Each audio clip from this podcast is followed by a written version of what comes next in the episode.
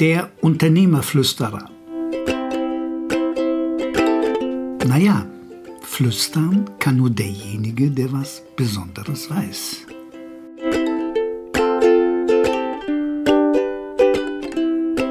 Kennst du deine Zeiträuber? Diese allgemeinen Dinge, die kennst du ja. Je mehr du einem Projekt, einer Aufgabe, einem Termin Zeit zuordnest, umso mehr Zeit brauchst du. Ich will dir mal ein Beispiel geben, wie sich das bei mir mit dem Thema Zeit entwickelt hat. Ich habe auf dem zweiten Bildungsweg äh, Abitur nachgemacht bei Jesuiten und das war für mich die schlimmste Zeit meines Lebens arbeitstechnisch. Ich habe in meinem Leben noch nie so racken müssen, obwohl ich nicht der Dümmste bin. Weil diese Leute, die haben dich intellektuell auf einem Level gefordert, dass dir Hören und Sehen verging. Und bei denen habe ich im Alter von 20 bis 23, das ging zweieinhalb Jahre, gelernt, sorgfältig, diszipliniert, organisiert und auch freudvoll mit dem Aspekt Zeit umzugehen. Ich musste jeden Tag meine Zeit einplanen auf zehn Minuten genau, um überhaupt dort zu überleben. Den anderen ging es wahrscheinlich genauso. Also, je mehr du Zeit zuordnest, eine Aufgabe, umso mehr Zeit nimmst du dir dann auch. Ich habe noch etwas gemacht, und zwar dieser Aspekt Freizeit und Zeit für mich und Zeit in einem Unternehmen. Und das musste ich auch im Studium, weil ich hatte das große Glück, dass ich ein Stipendium bekommen habe. Und an das Stipendium waren aber Kriterien gebunden, nämlich erstens maximal acht Semester plus ein Prüfungssemester. Und ich hatte da so einen Professor an den Füßen, bei dem musste ich einmal im Monat aufschlagen. Und da hat mir gnadenlos auf den Füßen rumgetrampelt.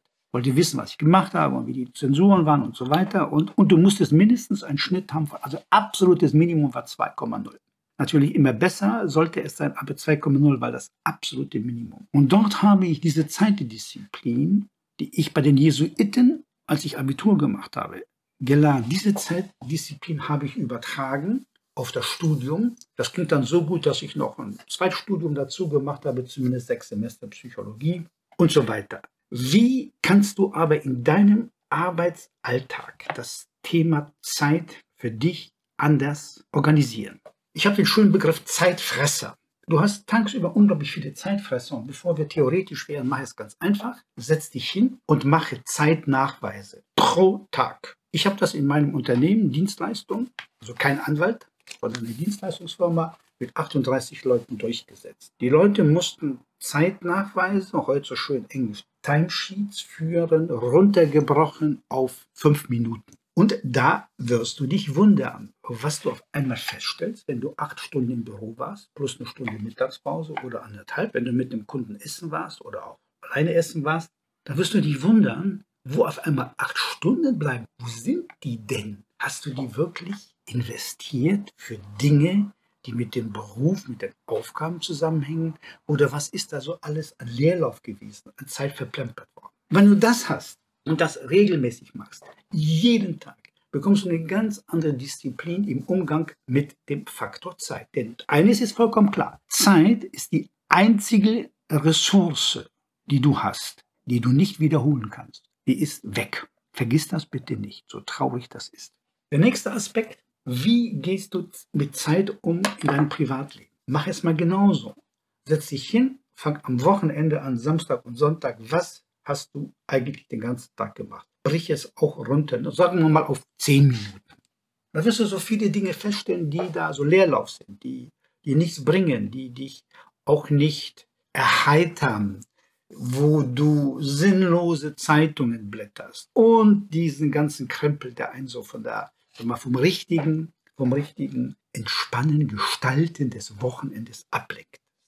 Ja, und wenn du das alles hast für dich, also dieses Thema Zeit, Zeitorganisation, ich wollte das Wort Management vermeiden. Wenn du das alles für dich hast, privat und geschäftlich, dann wirst du sehen, wie viel Zeit du auf einmal mehr zur Verfügung hast, um dich zu organisieren. Ich habe immer sehr stark darauf geachtet, viel Zeit für mich privat zu haben, für meine privaten Interessen und habe auch schon als junger Akademiker ähm, bei meinem ersten Job gesagt, ne, ich fange nicht um 9 Uhr spätestens an, sondern ich fange dann an, wenn ich idealerweise, ich musste eine Stunde mit dem Auto zur Arbeit fahren, außer bei Termin natürlich, ich idealerweise durch den Verkehr komme. Und ich habe sehr lange in Düsseldorf gearbeitet und da äh, musste ich von Mönchengladbach fahren. Das ist so eine Dreiviertelstunde. Ich habe immer angefangen, frühestens um 9.15 Uhr. Ja, weil da war ich aus der Raschauer raus. Da bin ich nicht eine Dreiviertelstunde gefahren, sondern bin dann äh, 30, 35 Minuten gefahren. Da hast du schon mal 10 Minuten wieder eingespart. Und dann diese Zeitdisziplin, die du abverlangen musst, nicht nur dir, sondern eben auch deinem privaten Leben. Bei mir gab es keine privaten Telefonate, als ich im Geschäft war. Keine, Punkt. Außer meine Familie. Aber da war dann auch klar, die haben mal angerufen, wenn was Besonderes anstand oder ein Problem war. Aber die haben nicht angerufen, um ein Wochenende zu organisieren oder darüber zu philosophieren, was wir zum Skilauf alles unternehmen wollen und wo wir hinfahren. Nein, das war so organisiert. Und dann musst du die, das Zeitthema organisieren mit deinen Mitarbeitern. Es gibt unglaublich viele Mitarbeiter, das weißt du, die Zeitfresser sind.